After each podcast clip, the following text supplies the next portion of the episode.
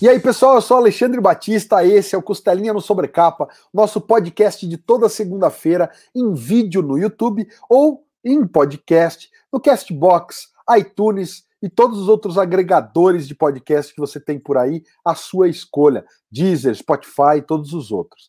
Antes da gente começar o papo de hoje, tem aquele recadinho que você já conhece. Aproveita e já dá aquele like no vídeo, se inscreve no canal se não for inscrito e clica no sininho para ativar as notificações. Você pode personalizar o seu conteúdo entre todas, algumas e nenhuma notificação.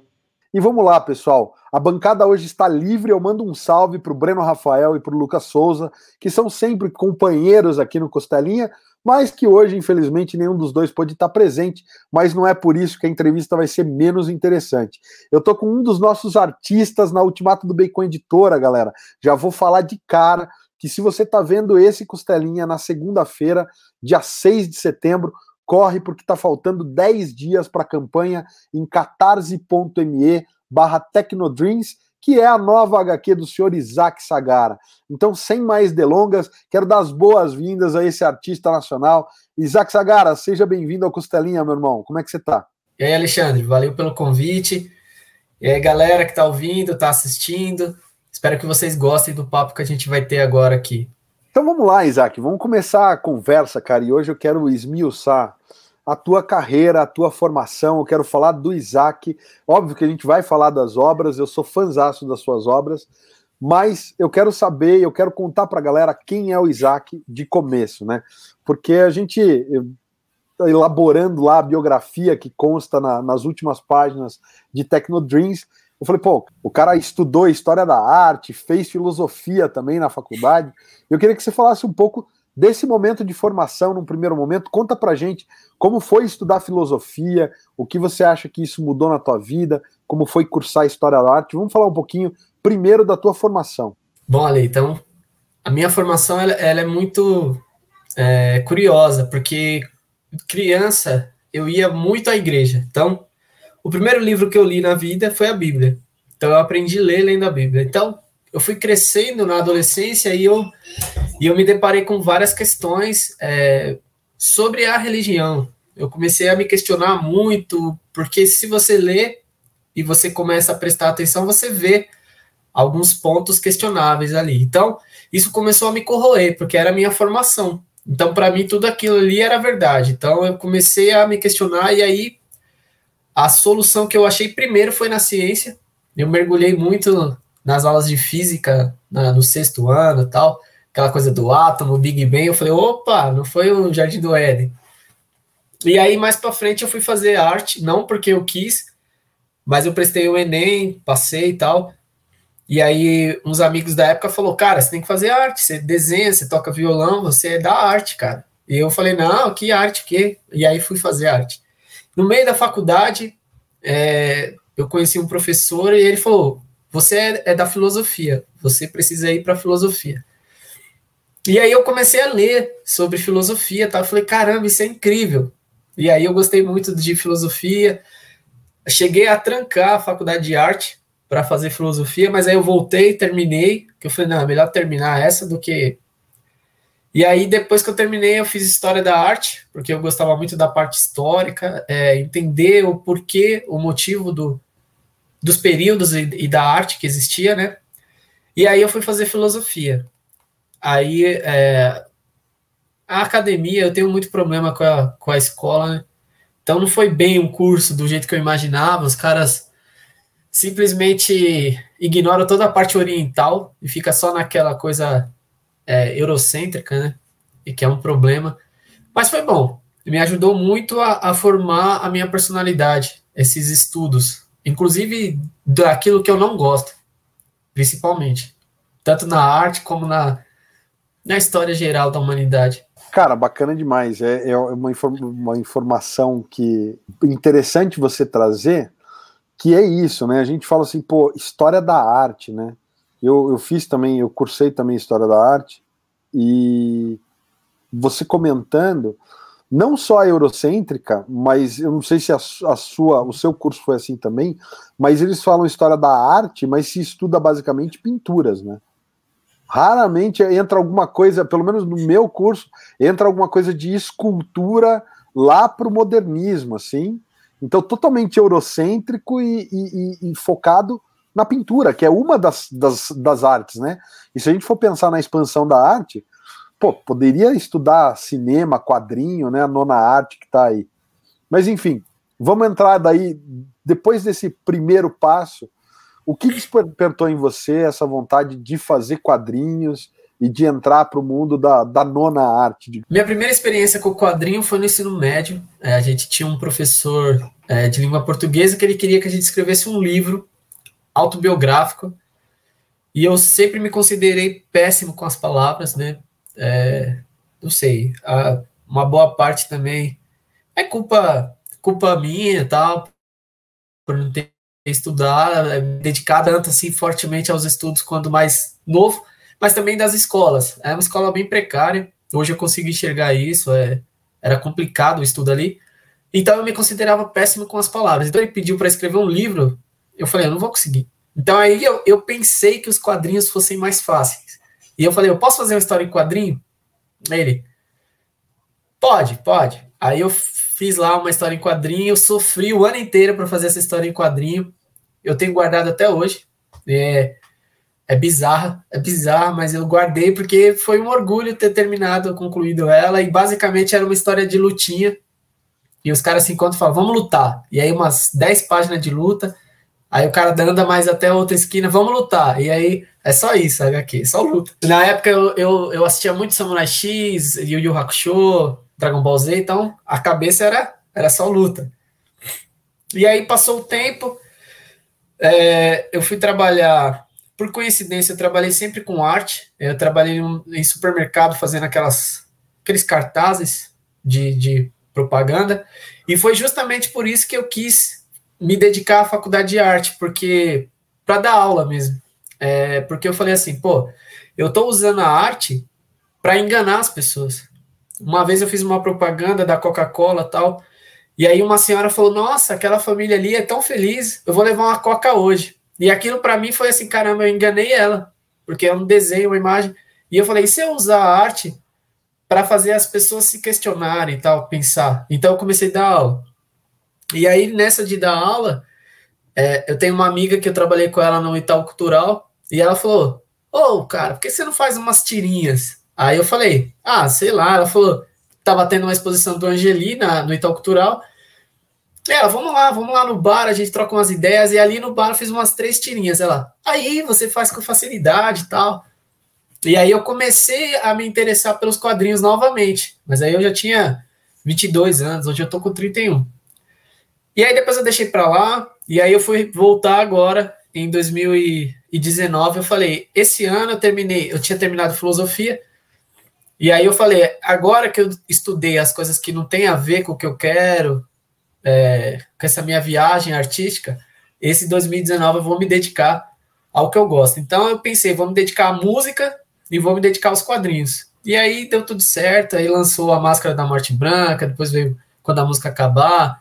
A música não deu em nada, mas tá bom. Foi assim a minha trajetória nos quadrinhos. Então já vamos falar o que veio primeiro, Isaac: o Máscara da Morte Branca ou o, o, o projeto do Narrativas Periféricas? a Máscara da Morte Branca veio primeiro, porque logo em 2019, quando eu comecei, eu fiz um, uma oficina com o Tarelli, que durou, se eu não me engano, dois meses. E nessa oficina eu conheci o Alexei, que é o roteirista da, da Máscara. Então ele me propôs, ele falou: Olha, eu tô no curso aqui meio que de olheiro, procurando um desenhista para fazer a HQ comigo. E aí ele falou: Olha, e o Mutarelli te indicou, eu vi seu trabalho, gostei. Só que aí na época eu não tinha feito nenhum quadrinho. Então eu falei para ele: olha, eu não sei fazer quadrinho, eu nunca fiz, eu quero fazer, mas eu não sei como fazer.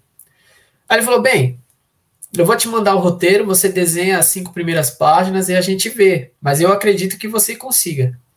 E aí eu desenhei lá da melhor maneira que eu podia, mas ficou tosco pra caramba. Mas ele gostou, ele falou: pô, tá legal.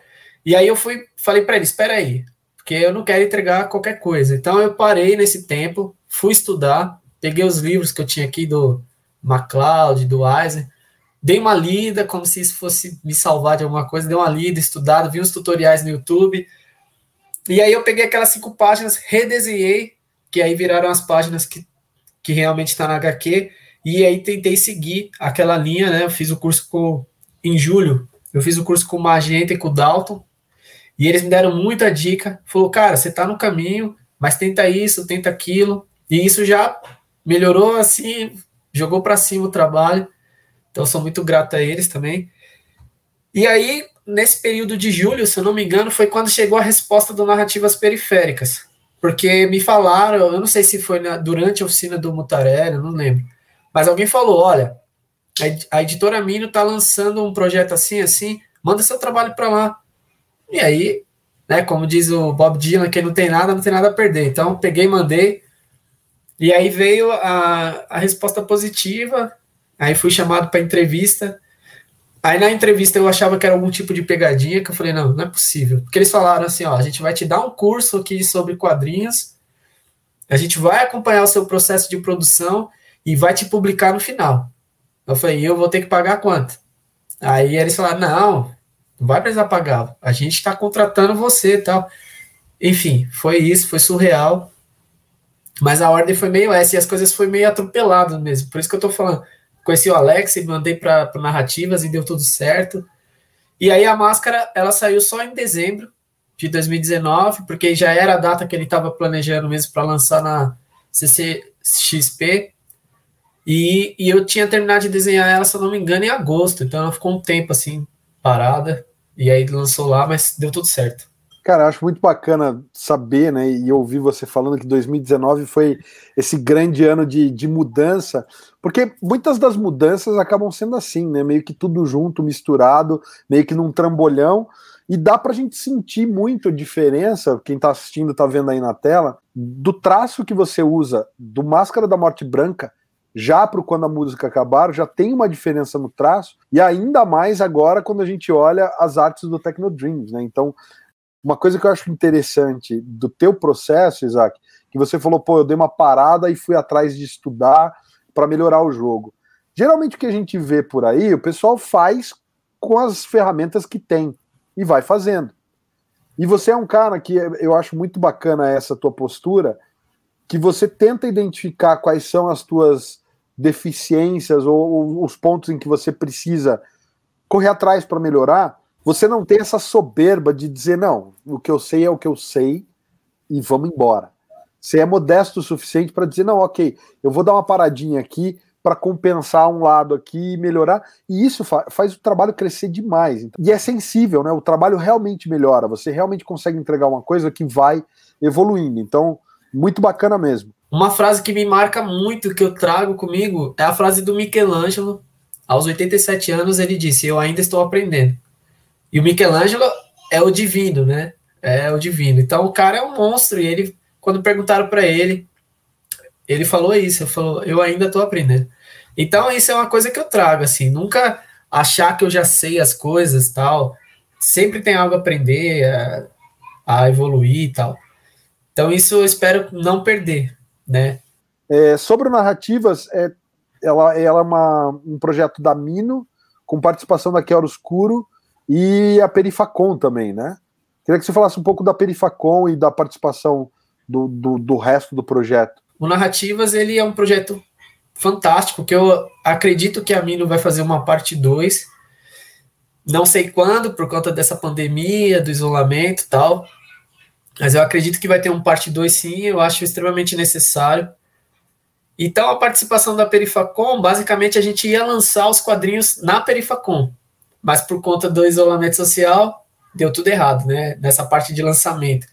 Porque o Narrativas, ou os quadrinhos, eles saíram, se eu não me engano, em junho de 2020. Eles saíram. E a Perifacom, eu acho que nesse ano ia ser lá para março, abril, não lembro direito, mas era essa data. E aí não teve, porque começou o isolamento social. A gente ia participar do FIC, já tava, a gente já tinha uma agenda, né? É, que o Narrativas criou. É, ia ser o FIC, é, o Perifacom, é, ia ter a Butantan, enfim, ia ter várias feiras, e no final do ano a CCXP também, né? A gente ia participar de todas. Então a gente já tinha um cronograma que deu tudo errado nessa parte, porque a gente teve que ficar em casa. que é a única parte frustrante do projeto para a gente, para os autores, foi isso, porque infelizmente não teve nenhuma feira, a gente não conseguiu fazer aquele network, né, com os outros artistas, com o público, ficou tudo nas lives, que era uma coisa que eu era bem reacionário antes, assim, eu falava, pô, eu odeio computador, essas coisas, não gosto. É tanto que quando a música acabar é todo desenhado na mão, é, então eu, eu era bem essa coisa analógica, né? Até na música, é analógico. E aí foi isso. Então a parceria da Perifaconf, eles apoiaram muito na divulgação, é, apoiaram nessa no lançamento, já tinha tudo certo para a gente participar lá, e acabou não rolando. E a Chiara Escuro também é, apoiou muito na divulgação, é, a gente até fez uma oficina de, de, de modelo vivo, que foi lá na locomotiva, na casa locomotiva, foi muito bom. Que eu desenhei de lado, do lado de quem? Imagina, desenhei do lado do Chico.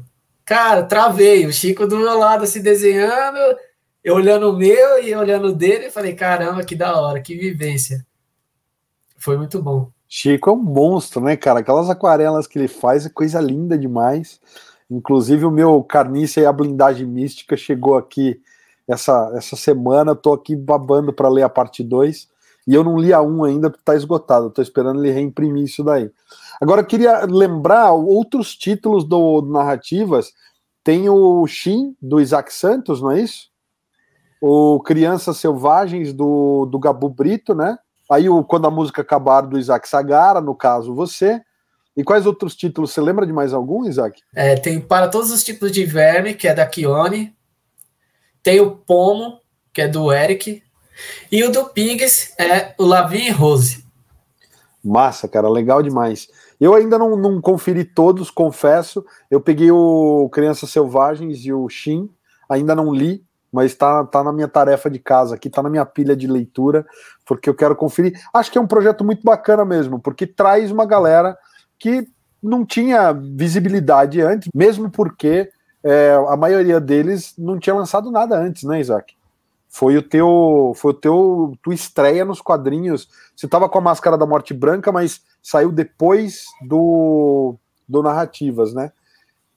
E aí tem o Zine Paralisador no meio do caminho. Então explica para quem não, não conhece ainda qual é a história desse Zine que saiu e que é, na verdade, um embrião do Quando a Música Acabar, se eu não estou enganado, é isso?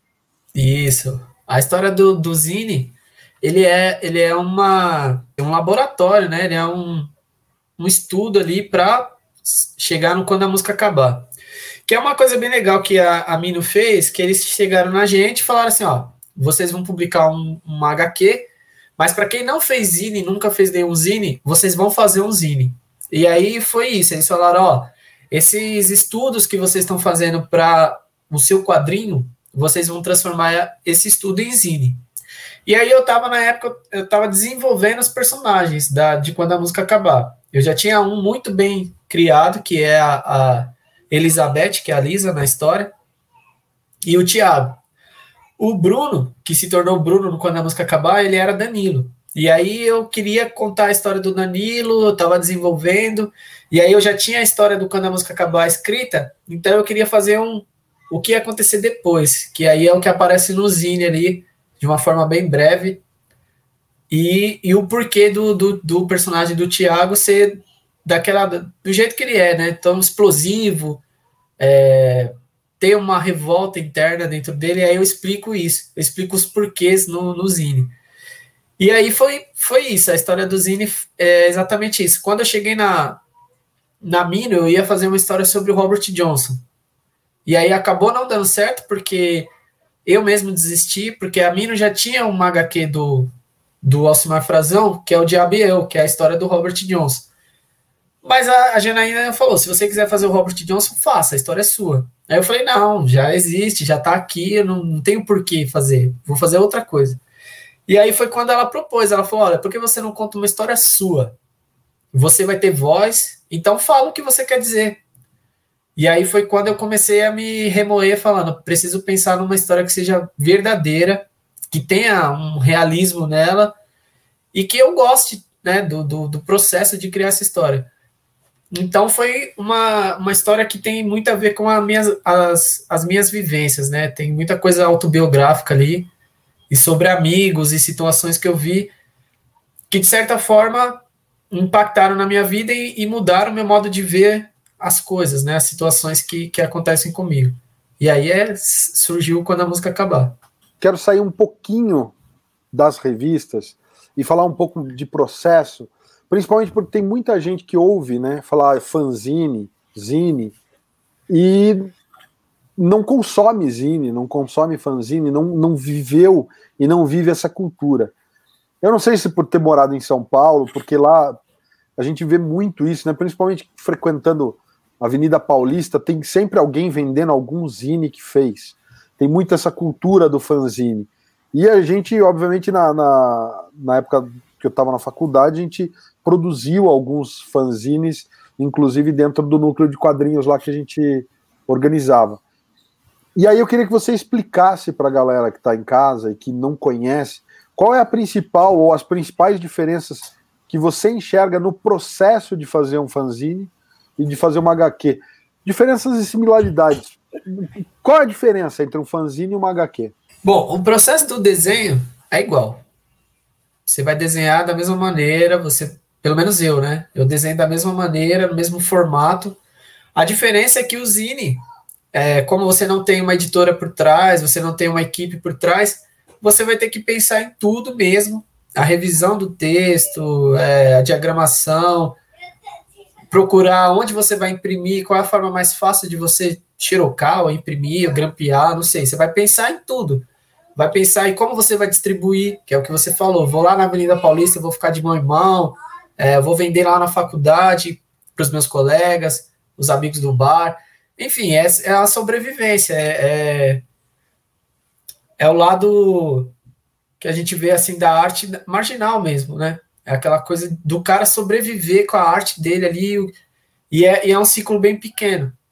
Então, a diferença entre você publicar por uma editora e, e o Zine, além dessa de a editora vai distribuir para você e tal, e você vai ter uma porcentagem da, do valor de capa lá, da, da venda e tal, você não se preocupa com a distribuição, você não se preocupa com essas coisas. O Zine, você vai ter o, o lucro que você estabeleceu ali dele, que é pífio também, mas é seu, você vai cuidar disso, mas é você que tem que distribuir, é você que tem que vender, é você que tem que chegar nas pessoas.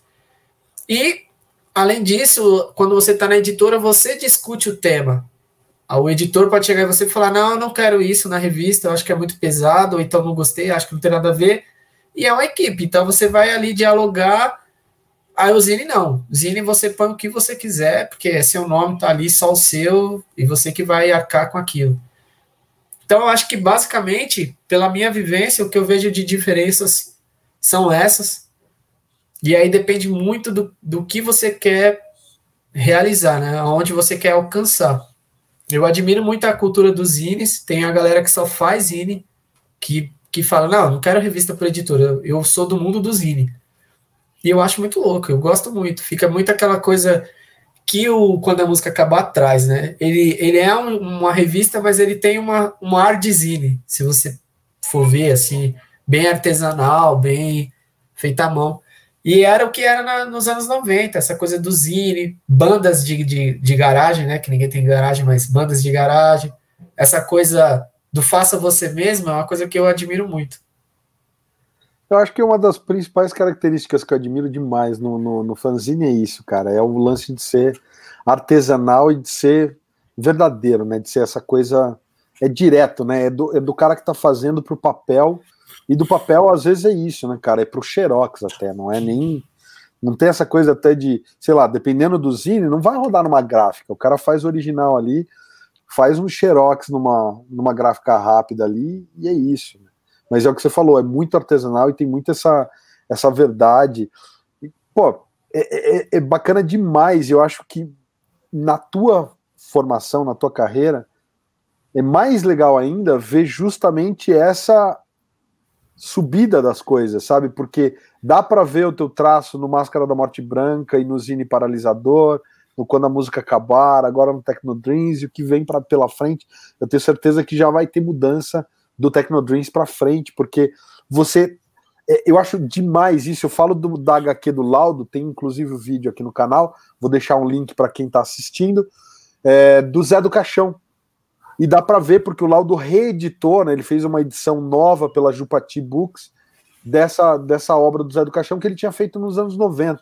E o Laudo vem dessa coisa da caricatura na rua, do fanzine, e aí ele foi para os quadrinhos e tem aí trinta e tantos anos de experiência. E você vê a diferença da ilustração que ele fez para a capa e da HQ que começa a, a edição encadenada para as HQs que estão ali no meio, que era um traço mais cru, mais iniciante do Laudo, de uma certa forma, tem um estilo completamente diferente do estilo que o Laudo tem hoje. Então, eu gosto muito de ver essa evolução do artista. É que nem a gente indo para as obras de arte, né, já que a gente está falando de história da arte, quando a gente olha as fases que o Picasso atravessou até chegar né, no cubismo, sei o que, até chegar no Guernica e tudo mais. Então você vê realmente a evolução não só do traço, porque ela, o traço reflete uma evolução de pensamento, né? Eu queria que você falasse um pouco disso, Isaac. É, essa evolução não tem como controlar, eu, eu acho que é natural até, e até principalmente em pessoas inquietas. Eu, é, em personalidade, eu sou uma pessoa muito quieta, parada. Mas a mente não, não para. Então, assim, é aquilo que eu te falei. Você está trabalhando, a gente está trabalhando junto, você vê. Eu falo, pô, eu quero melhorar isso, quero, quero mexer aqui, quero mexer ali.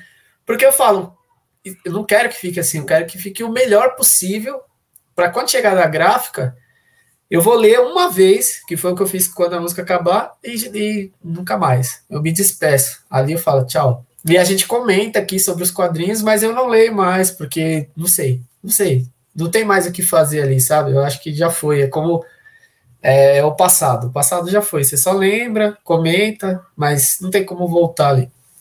E aí eu fico muito inquieto, eu fico querendo mexer, querendo inovar, querendo chegar ali, né, como diz os jazzistas, naquela nota. Estou procurando essa nota, sabe? Então você fica sempre ali procurando chegar nela. E fico muito feliz dessa mudança, porque a gente vai estudando, vai procurando, vai conhecendo outros artistas, tendo outras influências. Eu acho que seria muito triste se a gente falasse assim: olha o meu trabalho de 10 anos atrás e olha o de hoje. A mesma coisa. Pô, isso, sei lá, pode ser que tenha gente que goste. Eu acho muito lamentável. Parece que a pessoa não, não se mexeu, não mudou, ela não. Não sei. E aí, quando eu vejo essa mudança em cada trabalho, eu acho bem legal, assim. É uma constante luta contra a estagnação, né, cara? Eu acho legal demais esse seu comentário. Então vamos lá, vamos começar a falar das HQs. E eu quero já entrar no Quando a Música Acabar, porque me pegou assim de surpresa. É, eu achei uma obra. Primeiro que assim, você faz um resgate ali é, de uma cultura, de uma vivência que foi esse começo dos anos 90. Então, eu acho que você traz elementos que mostram esse recorte, esse, é como que nem sentar para assistir, sei lá, o ET, por mais que fale da, da cultura norte-americana, mas o ET tem aquela cara de anos 80, né? Ele tem aquele recorte dos anos 80, Goonies e tudo mais.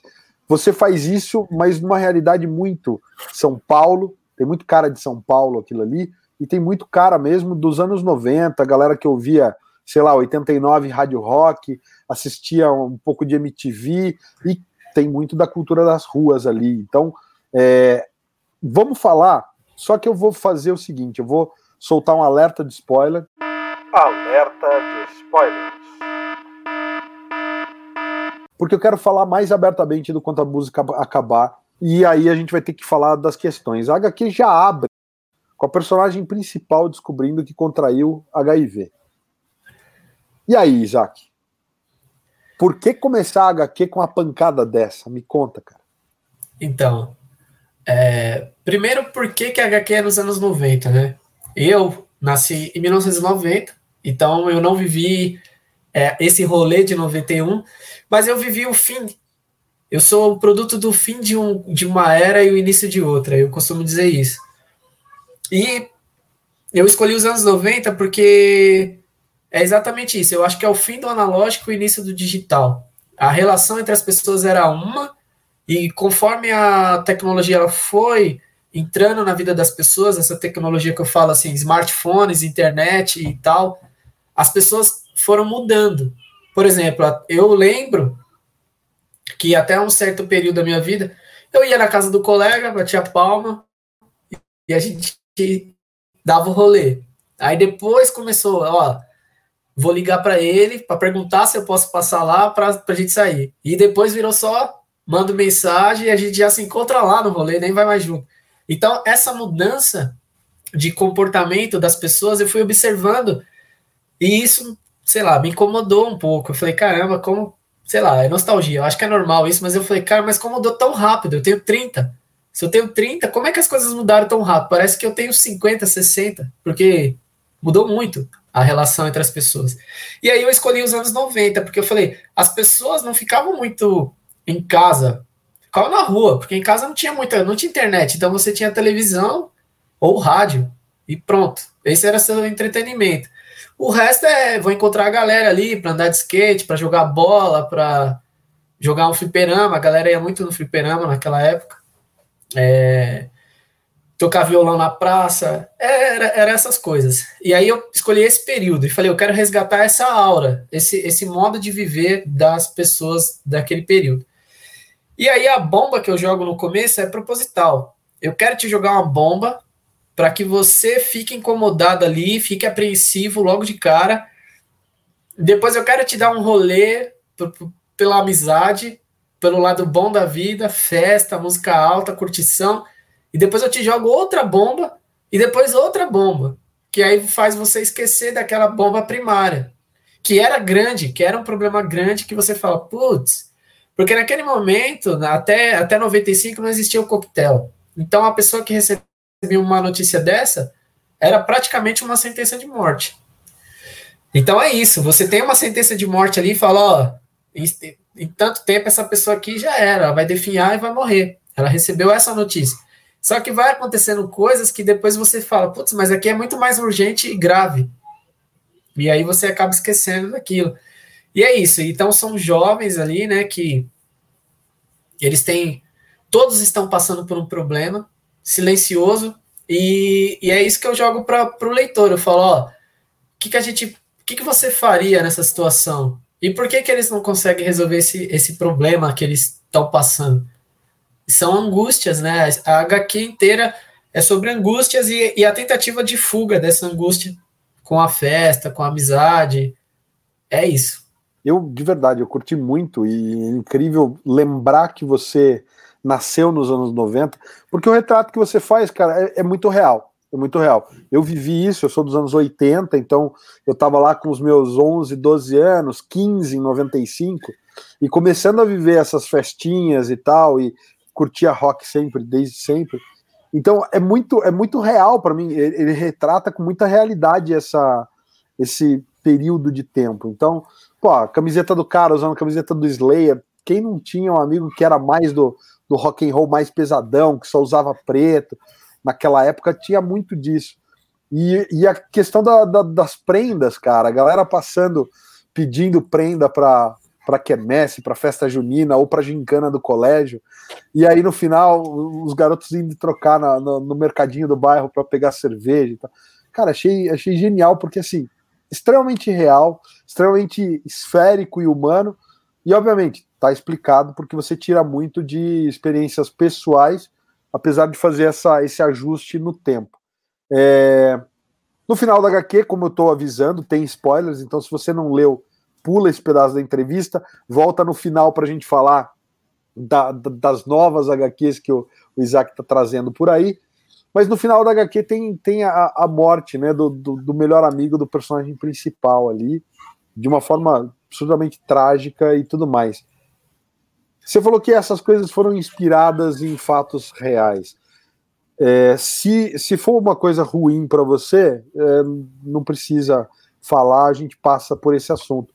Mas o, o que de real você, você acha que seria legal dividir em quais os pontos em que ela se calcou na, na realidade? Quais os pontos foram, foram trabalhados para HQ mesmo, linkando elementos que não foram assim na vida real? Então, é, eu vivi situações assim que Para minha idade, eu não sei, é, eu achava muito difícil de lidar e de digerir certas situações. Eu tive é, dois casos, duas amigas que que vivenciaram situações que me chocaram, sabe? Então, eu tinha uma amiga que ela nasceu com HIV. Ela nasceu. Então, ela eu, eu acompanhei né, a trajetória dela, ela morreu muito jovem. Eu era jovem, ela era jovem, a gente tinha a mesma idade. Então ela morreu. Mas antes de, de, de, dela, do falecimento dela, eu acompanhei assim, ela, ela tentando é, é, interagir com, com, as, com as outras pessoas da nossa idade. E na, eu não sou dos anos 90, mas ainda assim as pessoas têm um, um problema assim, procurar informação, procurar se informar. Então as pessoas não abraçavam ela. É, se ela ia cumprimentar com um beijo no rosto, as pessoas saíam, sabe? Então tratava ela com, com muito desprezo. E era uma pessoa muito, muito gentil, muito.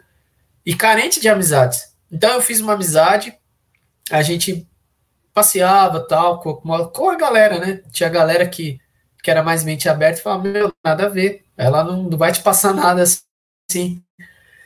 E infelizmente um dia chega a notícia, ela, ela teve pegou uma gripe, sei lá, um negócio assim e morreu. E para mim foi um choque, porque até então eu falava, como assim? Porque a gente não, não acha que pessoas jovens vai morrer assim do, do nada. E outro caso foi no, no ensino médio, é, que tinha uma, uma colega que ela usava drogas, né? Mas a gente. Ah, normal, falava assim, ah, normal isso aí. E só que não. E aí ela tinha problemas sérios mesmo, ela acabou sendo internada, inclusive, só que a gente não. Não sei, né? Eu não sei como que é a visão que eu tinha na época, mas eu não percebia essas coisas acontecendo. E certo dia ela teve é, overdose, que é o que mostra na HQ. E aí é quando cai a ficha, você fala, como assim overdose? Como assim? Uma pessoa jovem, na época eu tinha o quê? 17 ou ou 18 anos. Não, 17 eu terminei ensino médio, então eu devia ter 16 ou 17. E ela devia ter 18 no máximo. Então eu fiquei assim, sem acreditar. E aí eu acreditei quando a irmã dela falou: é verdade, aconteceu, tal, não sei o quê. Isso para mim foi um choque. Foi um choque, e a partir desse dia muita coisa mudou, até na, na minha forma de agir, de, de, de, de lidar com as pessoas. Porque eu falei, meu, realmente, que é o que a gente também está vivendo nessa pandemia. Eu falo, pô, realmente, é uma, talvez eu estou conversando com uma pessoa hoje e amanhã não possa falar mais nada. Então, o que, que eu vou falar para essa pessoa agora? Foi esse choque que eu tive nessas duas situações. Então, por isso que eu escolhi trazer na, na, na HQ, não realmente como aconteceu, porque é uma coisa muito complexa e talvez eu não consiga alcançar, né, resgatar totalmente. Mas eu trouxe ali um, uma metáfora, né? Para falar sobre o HIV, falar sobre o uso de drogas e a facilidade que é comprar drogas, é, pelo menos na periferia, muito fácil. O envolvimento dos jovens, é, aquele bloqueio que, que os jovens têm em se expor, em se abrir e, e alcançar o problema interno deles, de exteriorizar isso, é, a tentativa de fuga com festas, drogas, bebidas, música, enfim tudo isso foram coisas que aconteceram realmente na, na, minha adolescência e que eu não sabia como lidar, como, sei lá, como digerir tudo isso. Então eu guardei muito tempo isso porque eu não conseguia expor. E quando a Janaína falou, conta uma coisa verdadeira. E aí eu, eu nesse período que a Janaína falou isso, eu estava muito, eu estava lendo sobre o John Lennon e ele fez um tratamento sobre a terapia do grito, que é até a música Mother, que ele grita, as coisas que ele sentia para a mãe dele, é, da vivência, né, a relação com os pais que ele teve, que traumatizou ele, ele grita, ele grita na música. E aí eu falei, é isso, vou escrever sobre isso. E de alguma forma eu vou me despedir dessas, dessas situações. E aí foi, foi quando surgiu. E a história do, do Tiago, com os pais é isso. Eu tinha muitos amigos que é, teve problemas familiares, separação tal, e eles acabaram sendo atingidos de alguma forma, é, rejeitado por alguém, por um parente, e eu, e eu cresci ouvindo muito assim, ah, eu odeio meu pai, e eu, eu achava estranho, porque até hoje eu tenho os meus pais, amo os dois, eles me apoiam muito, Então eu achava isso muito, muito bizarro, porque eu falava, caramba, o cara falou que odeia o pai dele, que odeia a mãe dele, e como que deve ser a relação dele? Eu ficava pensando, né? E eu não vivia isso. Então, a minha relação com os meus pais sempre foi ótima, excelente. Então eu falava, e eu ficava imaginando como deveria ser a cabeça dessa pessoa, a revolta, querer chamar a atenção de alguma forma para ver se os pais vai ali é, é, é, fazer aquilo que deveria ter feito, né? estar presente na vida dessa pessoa e eu vi o cara, ah, eu vou fazer isso naquele carro ali para meu pai ter que vir aqui me ver. Eu falo, caramba, que louco isso, eu não preciso fazer isso, sabe? Então, é outra situação que eu quis colocar aí, porque eu vi coisas acontecerem, coisas graves, e, e o, o intuito final era assim, eu quero atenção, era isso. E é bizarro. Cara, é uma HQ extremamente poderosa. É o que eu falei, eu fiquei com essa dúvida e com essa curiosidade de te perguntar, porque a forma como você narra os eventos, é o que eu falei, dá pra gente esquecer que você não nasceu nos anos 90, dá para acreditar que a história era uma transposição de algo que você viveu exatamente daquela forma, de ter sido, sei lá, de repente, o teu aniversário, aquelas coisas terem acontecido ali contigo, porque é muito, muito real. Cara, é muito real. A forma como você narra tudo é, tem um encadeamento muito real e passa muita verdade. Então, parabéns, cara. É uma belíssima HQ. Eu fiquei fã demais do teu trabalho. Quando a gente começou a trabalhar junto no Tecnodreams aí, eu ainda não tinha lido, né? Eu já, daí, mas eu fui atrás e a hora que eu li, eu falei, poxa, não é à toa que o Tecnodreams está ficando tão legal, porque realmente você tem um material de extrema qualidade. Eu perguntei, eu não falei tanto do Máscara da Morte Branca, porque o roteiro é do Alex né? E você tem e tem o seu traço. Mas dá, faz uma, uma passagem sobre o que diz a Máscara da Morte Branca, faça uma, um apanhado geral da obra para quem está assistindo e não conhece, ver se interessa aí atrás. Então, a, a, Máscara da Morte Branca é a história de Branca Dias, é, que ela veio de Portugal para o Brasil, fugida da Inquisição, e ela se torna a primeira professora de meninas do Brasil. E aí a história vai contar um pouco sobre ela tal, e depois a história ela começa ali em 1500 e alguma coisa, e aí depois ela vem para o futuro, né? Ela vem para 2022, se eu não me engano. E aí tá tendo outra crise política que não é muito diferente do que a gente está vivendo, e ela surge, né? Ela ressurge ali para reivindicar aquilo que ela lutou no passado então, basicamente, é isso. É uma ficção né, fantasmagórica, mas que tem um fundo real, um fundo histórico, e que, inclusive, no, no final da HQ tem uns extras de que vocês vão poder ver, inclusive, a real história da, da Branca Dias, documentos, é, tem o um museu da, da Inquisição que tem uma ala sobre ela, que é, é um material rico, porque eu não conhecia a Branca Dias até fazer o quadrinho. E, inclusive, as pessoas que conseguem provar que são descendentes de Branca Dias, eles, se você quiser, né, você pode mandar uma carta, é, não sei se é para o consulado, mas de Portugal, e Portugal te manda uma carta com pedido de desculpas pela perseguição que ela sofreu. É um negócio assim que o Alex sabe melhor explicar isso que eu.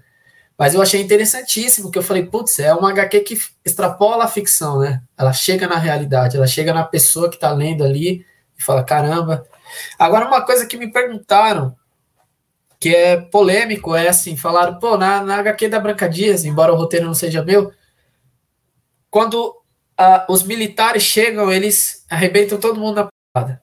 No, quando a música acabar, quando os militares chegam, eles matam todo mundo. Prende, mata, sei lá. Eles acabam de, de terminar o terror que estava acontecendo. E aí me perguntaram por que isso. E sinceramente, é, como você, a gente estava falando quando a música acabar, são experiências e eu não tive experiências muito boas com a instituição militar. É, quando eles param uma blitz, não são educados, é, são violentos. Então, eu costumo até falar que quando, eles, quando eu vejo assim, ah, eles vão me parar. É a mesma coisa de um bandido me parar. Não sei se vai me matar, se vai, se vai me roubar, se vai me zoar, o que vai fazer. É triste dizer isso, mas é, eu não tenho respeito nenhum pela instituição. E aí isso, isso aparece na HQ e eu, infelizmente eu tenho que falar. Que é isso. Ela aparece na Branca Dias como algo extremamente de violência, algo que está ali para machucar, não é para proteger. No Quando a Música Acabar também, ele já chega naquela violência para piorar toda a situação, não melhora em nada. Infelizmente é uma coisa que eu precisava colocar. No Tecnodriz não tem.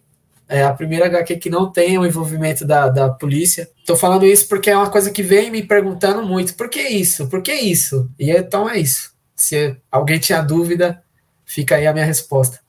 Cara, eu acho importantíssimo você nominar isso, falar nominalmente a respeito disso, porque é a sua experiência de vida, né? Então, é, pode até existir alguém que tenha uma experiência diferente, mas você está trazendo uma coisa que é a sua verdade a respeito né, do, teu, do teu encontro com essa instituição, né? Então, acho que é legal você realmente deixar isso destacado e claro, porque muita gente às vezes vai falar: ah, não, mas não é assim. Para você é assim. Para você estar tá sendo assim, foi assim durante a tua vida toda até agora. Então, é, é uma coisa que é real para você, então não tem que ninguém questionar. Você é o autor da HQ, você colocou ela, você, você colocou dessa forma, porque contigo foi assim. Então, obrigado por dividir isso aqui no canal. Vamos então agora falar um pouco de Tecnodreams rapidinho. Embora seja uma, uma HQ da Ultimato do Bacon Editora, eu tenho algumas perguntas para te fazer como entrevistador mesmo. Quero saber para você como foi chegar, né? Na, como foi chegar na Ultimato do Bacon Editora, como foi que o Daniel Miranda, o nosso querido Negro Geek, um salve para ele aí, como que ele abordou você, de onde que o Daniel te conhecia. Conta um pouco para a galera que está assistindo como é que foi esse, esse trajeto, Isaac. Então, é, é outra situação que foi muito fácil, né? Que foi muito uma coisa atrás da outra, muito rápido. Então, eu conheci o Daniel, é, já conheci o trabalho dele na, no Instagram, e a gente foi conversando sobre quadrinhos e tal. Certo dia ele falou: Isaac, eu tô pensando em fazer uma antologia aqui, você tem uma história aí? Eu falei: tem algumas, tem algumas que eu escrevi que tô pensando em desenhar. E, no, e durante a pandemia eu fiquei é, muito angustiado, muito, é, como eu posso dizer, ansioso, né? até pela situação, um monte de. Então eu, eu, eu tentava me isolar em desenhar. Então eu ficava horas e horas desenhando, escrevendo histórias, escrevendo o que me incomodava, só que isso eu não mostrava, né? Não tinha por que mostrar. E aí eu mostrei algumas histórias para ele. E a primeira que eu mostrei foi a Tecnodreams, que não se chamava Tecnodreams, mas ele pirou, falou: Cara, que história fantástica! é essa história. Aí ele falou: Eu não quero fazer mais antologia, não. Eu quero fazer uma, uma HQ dessa história, só dessa. Eu, pô, legal que você gostou tal. E aí passou uns dias ele falou: Vou te apresentar o pessoal do Ultimato do Bacon. Eu achei que ele ia apresentar assim, né? Ó, esse aqui é os caras tal. Já foi uma reunião, já. Que aí eu conheci vocês e já. Então, vamos lançar HQ. Eu, caramba, como assim? Vamos lançar já? E aí vocês falaram: olha, é, vamos, vamos conversar aqui para a gente se conhecer e tal. Mas vamos fazer essa HQ. Qual o prazo que você consegue desenhar essa HQ e tal? E eu falei, caramba, que da hora, os caras vão, vão fazer HQ mesmo. E aí as coisas foram fluindo muito, e, e a Tecnodreams eu estou muito feliz, até pelo sucesso que está sendo o Catarse, né? Era uma coisa que eu me preocupava muito se ia conseguir financiar ou não, mas principalmente pelo, pelo roteiro, pela história. Porque, como a gente acabou de conversar, quando a música acabar, é o primeiro roteiro que eu fiz. E a Tecnodris é o segundo roteiro, mas que eu, que eu realmente consegui, a, a, ao meu ver, alcançar aquilo que eu queria passar. Porque eu acho que esse é o maior desafio de um contador de história. Você quer passar algo. Então, às vezes a gente não consegue, né? E na Tecnodreams eu acho que, que eu consegui chegar lá. Aquela nota do jazz, eu acho que, que ela tá ali de certa forma. Cara, vou aproveitar então. Quem tá assistindo, a gente tá gravando hoje na sexta-feira, dia 3 de setembro. Mas hoje, no dia 3, a gente tá especificamente nesse minuto com 176% da meta atingida no Catarse, com 103 apoiadores, estamos rumo aí aos 200%. A gente tá faltando aí 10 dias hoje na segunda-feira, falando dia 6, né? Na sexta ainda está faltando 13, mas quando o programa for ao ar, você vai estar tá assistindo. Vão estar tá faltando 10 dias para acabar a campanha. Então, se você ainda não apoiou, catarse.me barra Tecnodreams, dá uma olhada na campanha lá. A gente está mostrando para vocês algumas páginas da HQ para vocês darem uma olhada no, no, nível da arte. E é uma história que, pô, ela é sensacional, né, né Isaac? Porque você usa os elementos da, da ficção científica tradicional, né? Em que talvez a revolução tecnológica não seja o foco principal, né? Diferente de um Star Wars, diferente de um Blade Runner, que a gente vê sociedades em que tudo é, né, tem alguma mudança ali é, em termos de, de avanço tecnológico, a sociedade em que a Cida e a Viviane, que são as duas personagens principais da HQ, né, a Cida principal, a, a Viviane é, é uma talvez antagonista, talvez, enfim, mas as duas personagens principais estão ali, se parece muito com o mundo de hoje em dia, né? Se parece muito com 2021, né? A Cida toma ônibus, ela toma trem, ela anda um percurso a pé para ir trabalhar, ela mora numa, numa casa de periferia, e a gente vê aquilo, parece muito São Paulo em 2021, né? Tirando a, a operadora de celular dela, que é uma operadora de celular diferente, enfim. E a gente não vê realmente o elemento da ficção científica como o avanço tecnológico tomando um, um, espaço de protagonismo na HQ.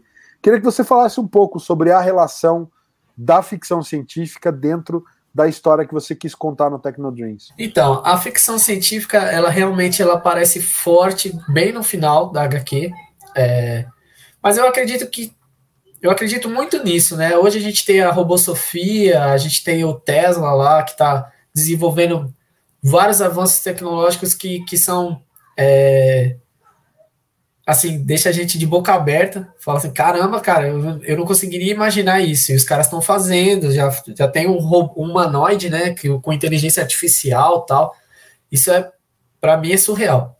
Mas, por outro lado, a gente tem a galera, que nem eu falei já, que está comprando osso para fazer sopa.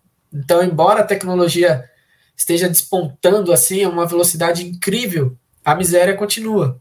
Então, eu não me espanto em ver a Cida pegando ônibus e morando é, em um barraco, é, quando de um lado do planeta tem uma inteligência artificial que consegue se é, nutrir por si mesma, que consegue ter escolhas e isso e aquilo, que talvez nós tenhamos aí um Elysium que vai procurar a vida em Marte, que vai habitar outros planetas, e aqui ainda continuar com pessoas vivendo de uma forma desumanizada. Eu acredito que quando a tecnologia chegar nesse ponto, essas pessoas que estão à margem da sociedade, elas não serão elas que vão para outro planeta, sabe?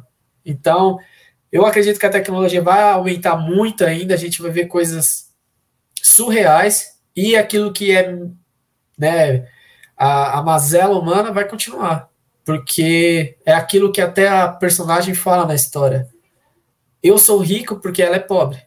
Então é isso. Para existir essa essa discrepância, assim, ah, tem um cara que tem o homem mais rico do mundo, se desse, sei lá, um milhão de, de dólares para cada habitante, ele ainda continuaria rico. Então, é uma coisa que me assusta muito. E aí é isso, aí a tecnologia ela aparece dessa forma. De um lado a gente vê as coisas muito básicas, de outro a gente vê um negócio surreal acontecendo ali, e eu acho que é bem por aí mesmo. O que a gente vê hoje em dia, a gente tem acesso a isso, né? Por exemplo, para ficar um exemplo bem claro, aqui em São Paulo a gente tem os hospitais de ponta, que tem uma tecnologia fantástica, que pode salvar a vida, enquanto outros lugares não tem nem maca. É isso. Isso resume tudo. Eu quero, eu vou encerrar a parte do Tecnodreams, porque eu quero convidar quem apoiou a, a HQ no Catarse, quem vai receber aí a versão, seja digital, seja física, na parte da biografia do Isaac, a gente tem um QR Code, tanto na versão digital quanto na física. Através desse QR Code, você que está lendo a HQ pode acessar um vídeo especial que a gente gravou conversando só sobre Tecnodreams. O Isaac conta é, easter eggs que ele col colocou na, na, revista, quais foram os pensamentos dele para poder criar a história, qual é o mote principal do que ele quis transmitir com esse recado né, da vida da Cida, a Viviane, quais são os problemas da vivência entre as duas, os pesadelos, os sonhos, enfim, todas as aspirações das duas personagens, tá tudo nesse vídeo especial que a gente gravou. Então eu vou deixar falado aqui só o seguinte: Não deixem de apoiar, são os últimos 10 dias, catarse.me barra Tecnodreams, e você aproveita também e dá uma conferida no Black Knack, que é uma produção da Jace Nunes e do Evandro. Então a gente tá lá, o Evandro Parreira, e a gente tá lá com o Black Knack também, que é um almanac de personalidades negras. Nessa primeira edição a gente tá trazendo personalidades brasileiras dos quadrinhos. Então, eu espero que todo mundo curta aí e dê, dê uma, uma conferida no projeto. Isaac, projetos futuros para a gente poder encerrar o nosso papo de hoje. O que, que vem por aí que você pode contar para a gente? Quais são as suas seus projetos já em andamento e quais são as suas pretensões para o futuro? Eu estou fazendo um, uma ilustração, né? Estou desenhando uma HQ. Tem um roteiro que é de um, de um amigo que eu conheci recentemente também. Mas não vou falar muito, porque eu não sei se eu posso falar, né? Até porque eu estou terminando de desenhar a HQ agora, mas é, ela é sobre também, ela tem problemas sociais, tem música envolvida na HQ e tem também aquele problema, por coincidência, que eu falei da instituição militar, aparece também na HQ. E é isso, eu estou gostando muito de trabalhar nela. É a primeira HQ que eu vou fazer que tem 80 páginas. Até então, o máximo que eu tinha feito era de 40 páginas. Ela vai ter esse formato também, preto, branco e cinza.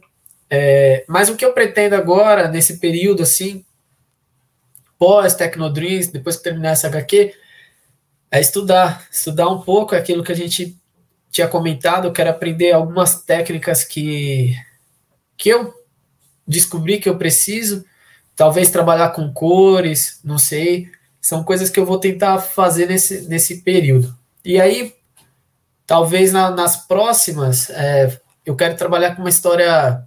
Eu tenho uma história que, que eu até comentei com o Alexandre, que ela é bem politizada, mas que vai me demandar assim, um, um, aprofundamento de estudo político, histórico, porque ela é muito intrucada o roteiro dela. Então, mas eu acredito que é uma história que eu preciso muito fazer. Então, quando eu tiver um tempo, assim, eu vou me dedicar nesse, nesse projeto.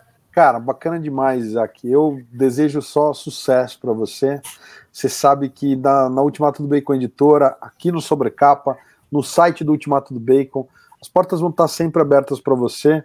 Repito aqui o que eu já falei em outros papos: você é um profissional como poucos, porque você é um cara comprometido, você é um cara que cara, cumpre prazo e que entrega um trabalho numa qualidade incrível que a gente está vendo aí.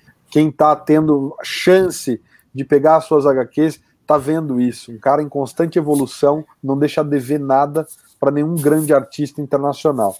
É, fica espaço aberto para vocês, para você dar o seu recado final, fazer o seu agradecimento sendo que eu, mais uma vez, te agradeço a presença aqui no Costelinha hoje e vamos junto, meu irmão. Ah, Alexandre, primeiro agradecer o espaço, né, o papo, a conversa. Espero que quem esteja assistindo ou ouvindo é, tenha gostado da conversa.